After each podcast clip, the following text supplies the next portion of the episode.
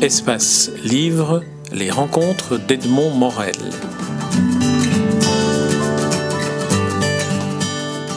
Carmela Locantore, nous nous rencontrons à l'occasion de, spectacles que, que vous donnez à Bruxelles et en particulier du dernier, 21 rue des Roses, qui est un spectacle que vous avez déjà promené en, Belgique et que vous allez redonner euh, le 4 décembre au Théâtre des Martyrs. Donc c'est l'occasion de parler un peu de cette euh, vocation que vous avez à la fois d'être comédienne, mais aussi d'écrire, de composer vous-même vos spectacles. Alors, 21 euh, euh, rue des Roses, c'est finalement une manière de raconter un, aspect de l'histoire de Belgique qui finalement devient universel. Aujourd'hui, on parle des migrants, euh, enfin on n'en parle plus beaucoup suite aux attentats, parce que l'actualité efface les, les, événements au fur et à mesure où ils apparaissent. Mais dans le fond, évoquer vos parents immigrés italiens, c'est une manière d'évoquer tous les immigrés. Comment avez-vous traduit cela en théâtre? Alors voilà, euh, d'abord il a fallu choisir le titre. Le titre c'est 21 rue des Roses et ça se situait, c'était l'adresse de la maison familiale, ça se situait à, euh, à la Grande Chenevière, à Marcinelle, en face du bois du Casier. Et par le fait que j'évoque mon père et ma mère, que j'appelle Harlequin et Colombine, pour un peu dépasser le réalisme, un peu beaucoup, à la fois, je me permets de parler d'eux et de moi sans parler ni d'eux ni de moi. Parce que le sous-titre de mon spectacle, c'est 21 rue des Roses ou Pourquoi lui refusait-elle un baiser? Donc, à la fois culturellement, euh, euh, je veux dire qu'une mère italienne, en tout cas, mais peut-être dans d'autres endroits aussi, moi je parle d'une femme italienne émigrée euh, des années 50, donc une femme qui vient du 19e siècle parce que elle venait de la campagne et à la campagne, évidemment, l'évolution n'avait pas beaucoup été euh, présente. Et elle a émigré dans un pays comme la Belgique, qui est quand même un pays qui était hautement développé par rapport au sien. Alors, euh, culturellement, je veux dire, une femme comme ma mère, elle va elle n'allait certainement pas devant ses enfants donner un baiser. Et l'interrogation à son mari. Et elle faisait tout pour esquiver ce baiser. Et l'interrogation de l'enfant, c'est tout le temps, mais pourquoi refuse-t-elle de donner un baiser à ce monsieur-là qui est mon papa que j'aime? Et euh, de là, euh, il va y avoir à la fois la langue italienne, parce que j'emploie le dialecte, euh, qui est la langue, ma langue maternelle. L'italien est une langue que j'ai apprise, moi. À l'âge de 6 ans, le consulat avait envoyé des gens, euh, des professeurs d'italien pour que les petits Italiens euh, émigrés apprennent l'italien, la langue italienne, parce qu'ils avaient envie d'un peu éradiquer tous ces dialectes. Or, tous les gens, comme mon père et ma mère, parlaient surtout le dialecte. Donc moi, pour moi, l'italien, c'est une langue apprise et le français est aussi une langue maternelle dans la mesure où euh, les grands frères et les grandes sœurs dans les grosses familles deviennent les pères et les mères des, des, petits derniers. Et eux, avec eux, je parlais le français. Avec ma mère, je parlais le dialecte. Elle-même ne parlait pas l'italien. Alors, euh, euh, j'ai recherché, j'ai recherché à éviter l'anecdote. Et euh, en parlant de mon père et de ma mère, j'ai tenté euh, de parler de tous les pères et toutes les mères qui viennent euh, d'un pays où la culture, la tradition est, est, très forte et surtout par rapport à la sensualité, la sexualité. On ne fait pas voir ses sentiments aussi ces sentiments. Puis, ce que j'ai voulu dire aussi, c'est que à la maison, il y avait un pays. Donc, à la maison, on était dans le sud de l'Italie de par même l'odeur de la cuisine, etc. Mais euh, à l'extérieur, on était en Belgique. Mais dans le quartier que nous habitions, qui était un quartier qui avait été construit au milieu des années 50 sur d'anciens lits de chanvre, j'en profite pour parler un peu wallon, je m'amuse à parler, le, à, sauter du wallon au dialecte italien en chantant la canzonetta italiana, mais je fais tout le temps la traduction pour illustrer mon propos qui n'est pas comme je le répète, réaliste.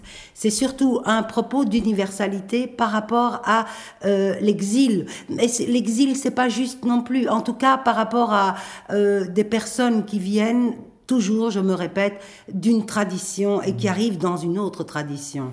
Voilà. Mais comme vous le dites, euh, d'une certaine manière, c'est une triple immigration. Une immigration dans le temps, puisque vous le dites, votre mère venait d'un autre siècle. Absolument. Une immigration dans la langue, parce que la langue maternelle n'était même pas l'italien pour vos parents. Exactement. Donc ils devaient apprendre l'italien de la communauté italienne, mais en plus apprendre le français. Et la troisième immigration, c'est ce lieu euh, de charbonnage, d'industrie, euh, à l'époque prospère, des aciéries, des charbonnages, mais un travail très dur auquel, on se souvient, on disait, nous avons, nous, Belges, acheté des ouvriers italiens pour Mhm. qu'ils viennent travailler dans nos Mhm. villes. Alors cette dimension-là, malgré tout, elle, elle traverse votre spectacle Oui. ou, bien, ou bien non? Non, non, elle traverse mon spectacle, mais j'ai choisi d'être euh, dans la comédie. Euh, la comédie un peu douce, amère, parce qu'il y a toujours, mes parents étant des personnes qui étaient nées en 1920, euh, malheureusement sont décédés, et on, enfin pour ma part, euh, comme pour beaucoup de gens, on aimerait bien à l'âge adulte, à la maturité, presque à l'approche d'une certaine vieillesse, pouvoir encore avoir ces personnes-là et parler avec eux, parce qu'ils avaient une culture de la terre qui est tout aussi puissante qu'une culture livresque. Alors, euh, euh, je ne me souviens plus de, quel était... euh, Les trois exils, c'est-à-dire l'exil du, temps, euh, on passe d'un siècle à un autre, l'exil de la langue, et puis l'environnement, cette ville de Marcinelle, ou les, les quartiers de Marcinelle dans lesquels vous étiez, par rapport à la maison, maison italienne, euh, les odeurs de la maison italienne euh, à Marcinelle, et puis l'extérieur, c'était les charbonnages, une vie dure. Oui, euh, j'ai parle- je parle de ça là-dedans parce que euh, le premier respect euh, que nos parents nous imposaient, c'était la discrétion par rapport à notre... Je ne sais pas si c'est le respect est juste. Ils nous ont élevés en nous demandant d'être discrets. C'est-à-dire qu'il y avait toujours ce problème pour eux de la peur d'être renvoyés à la frontière. Donc, euh, quoi qu'il se passe, euh, s'il y avait une humiliation euh, par rapport à quelqu'un qui parlait mal, qui leur parlait mal, surtout, ils n'agressaient pas eux. Ils se taisaient, ils restaient dignes et ils nous demandaient d'en faire autant. Il y a d'ailleurs un personnage de, de gendarme qui euh, Oui, gronde oui. les enfants en leur Oui. disant attention, je vais vous reconduire à la frontière. Enfin, il fait ça de manière bonhomme, mais ça voulait quand même dire que C'est bonhomme. la menace pesait. C'est tout à fait bonhomme parce qu'en fait, euh, les droits étaient là. Évidemment, euh, dans mon spectacle, j'évoque euh, ce contrat, mais très rapidement, euh, que les Italiens du Nord étaient venus en Belgique avant les Italiens du Sud, avant ces fameux contrats passés entre les deux nations et dont Arlequin, mon père, c'est comme ça que je l'appelle dans la pièce, avait euh, bénéficié à un homme un sac de charbon. Euh, et je, je chante une chanson que j'adapte une chanson napolitaine que mon père me faisait entendre et qui est l'Italie est petite, abondamment peuplée, de là vient le dommage, il n'y a plus d'ouvrage, chacun voudrait aller à l'étranger, on sait, pour y gagner le pain, le pain, la dignité. Pour y gagner le pain, le pain pour subsister. Donc ça, c'était pas les paroles Vous de la me dire chanson. en italien Sì, l'Italia è piccolina, c'è gente in quantità e questa è la rovina che non si può campare, etc. Très bien. Alors, j'aimerais quand même vous poser une question sur euh, maintenant votre euh, vocation de comédienne, Oui. mais peut-être en remontant à votre enfance. Oui. Que- quel, quel souvenir gardez-vous personnellement de cette enfance Vous êtes né dans les années 50, j'imagine. 57, oui. 57, voilà. Oui. Euh, de cette enfance-là à Marcinelle. Donc 57, c'est un an après la catastrophe du bois du casier. Exactement, j'en parle. J'avais, euh, euh, je, je dis, ça tirait bien la gueule dans les chaumières quand j'ai pointé mon nez sept mois plus tard, en mars 57, au sortir du ventre de Colombine. Même que le jeune roi d'alors, Baldovino, était venu jusque-là confondre son chagrin et ses larmes avec les futures veuves et les futurs orphelins restés accrochés aux grilles depuis le matin du charbonnage pour accueillir ceux qui ne manqueraient pas de sortir du trou les pieds devant. Au 8 août 1956, 8h15, au charbonnage de Marcinelle, la tragédie a frappé. Un incendie qui menace la vie de près de 300 mineurs s'est déclaré à l'étage 765 du puits du casier des charbonnages d'Amercœur. Et là, je me lance dans un chant de pleureuse que j'interromps par euh, une blague. Parce que je ne veux pas aller euh, dans le pathos. Absolument pas, puisque je viens de la comédie. J'ai évoqué mon professeur de théâtre qui habitait le même étab- euh, Immeuble. immeuble que vous, euh, André Monsieur Debar. André Debar. euh, et la comédie, pour moi, est très importante pour dire les choses importantes. J'aimerais, moi, pouvoir, euh, avec ce spectacle, parler aux personnes euh, euh, qui comme euh, moi, ont une double culture. Parce que c'est une richesse. Et dans un pays qui nous permet, avec les droits acquis, les droits des travailleurs, où euh, le népotisme n'est pas encore aussi fort que dans d'autres pays, euh, de, de, garder une dignité. Même si je parle de Delpire, qui était l'agent du quartier qui empêchait les petits garçons d'envoyer le ballon par-dessus la haie, dans la madame d'enfance qui était fâchée.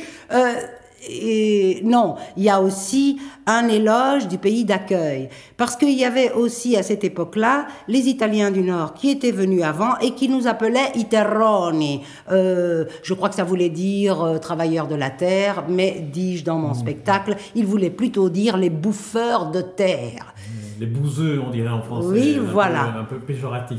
Alors je me souviens, je n'ai jamais oublié euh, cette euh, phrase que disaient les sauveteurs du bois du casier, tutti cadaveri. Oh, Madonna. Et il, il, prononçait ça, et on ne peut pas s'empêcher, malgré tout, même si on veut le traiter en comédie, de penser au bois du casier comme étant une catastrophe, bien sûr, mais comme étant aussi une sorte de, de, Réunion. de nœud qui s'est noué mm. entre les Italiens immigrés et les Belges, parce qu'on s'est rendu compte que c'était tous des Italiens, dont un grand nombre du même village. En oui, oui, oui, oui. Est-ce que c'est à ce moment-là qu'a été soudée cette solidarité entre les ouvriers italiens et la communauté ouvrière euh, euh, belge d'origine? Je pense que c'est à ce moment-là qu'il y a un consensus qui est tombé. enfin, qu'il n'a plus été question de se taire. Parce que le Belge n'a plus voulu descendre dans la mine, parce qu'il avait acquis des droits. J'en parle dans mon spectacle. Euh, je fais parler un syndicaliste minier, mais j'invente, j'ai été chercher ça, je, je, me suis informée. le, le Belge ne voulait plus descendre dans la mine parce que la mine était vétuste. Et euh, certaines personnes, allez, certains, je sais pas, hmm, je ne dirai rien, sont allés chercher des travailleurs émigrés qui, eux, ont accepté de descendre dans ces mines. Et c'est comme ça qu'on s'est rendu compte qu'en fait, les mines étaient vétustes et que le Belge avait raison de ne plus vouloir descendre dans la mine. Et que l'Italien, il n'en savait rien, il ne savait même pas où il allait. Ah, bon, l'italien, le grec, le hongrois, parce qu'il y avait ces personnes-là, mais il y avait surtout des Italiens. Euh, donc ils, n'ont plus voulu, euh, le Belge ne veut plus descendre dans la mine, l'Italien y descend, et là il y a la réunion avec cette catastrophe, c'est la prise de conscience. Mais ce n'est pas que mon propos, c'est-à-dire mon propos, c'est le centre de mon propos. Moi, vous m'avez demandé mon enfance, moi j'ai eu une enfance radieuse. Voilà. Radieuse, malgré... Euh, la pauvreté, enfin la pauvreté, attention, on avait à manger. Dans nos pays, c'était les femmes qui travaillaient et les hommes faisaient de la politique sur la place publique. Ça, j'en parle aussi. Donc les femmes ont du travail parce qu'elles coûtent moins cher. Et les hommes, ils coûtent trop cher, on ne veut pas les employer, ils font de la politique sur la place publique et ils en payent les conséquences. Parce qu'il y a quand même eu beaucoup de catastrophes en 48, 49, je ne vais pas parler de ça. Moi, je n'ai pas voulu parler de ma biographie.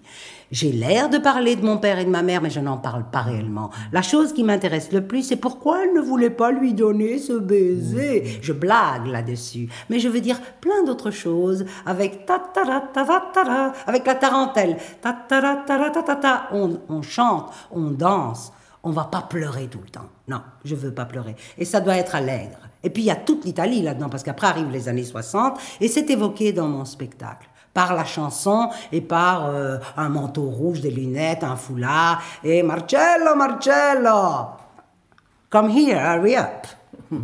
Alors, Carmela Locantore, pour terminer cette interview, parce que nous arrivons au bout de cet entretien, euh, s'il y avait une phrase, une seule par laquelle vous voudriez inviter ceux qui nous écoutent à venir voir votre spectacle, et qui se disent on va peut-être parler d'Italie, peut-être ça va être une comédie, peut-être ça va être euh, le bois du casier. à quel public vous adressez-vous et qu'est-ce qu'ils peuvent, qu'est-ce que vous pouvez leur dire pour qu'ils viennent vous voir? Eh ben, je dirais que c'est mon appartenance à mon histoire qui leur appartient aussi. Comment dire? Je commencerai par cette phrase. J'avais dix jours quand Harlequin et Colombine ont débarqué au 21 de la rue des Roses à Marcinelle, cité de la Grande Chenevière, en euh, agglomérat de maisons en briques rouges, euh, construite sur d'anciens lits de chanvre. Ah, c'est pour ça qu'ils étaient tous dépétés, les seuses de la cité. Voilà.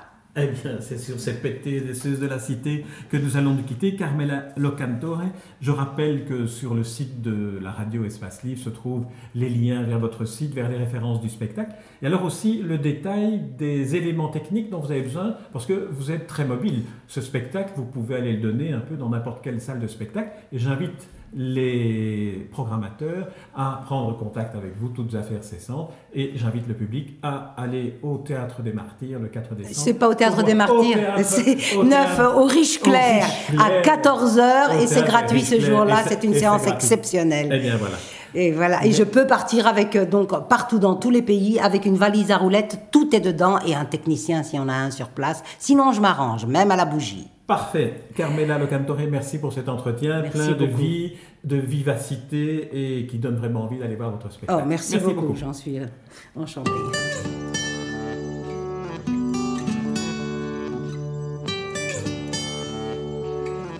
Espace Livre, les rencontres d'Edmond Morel.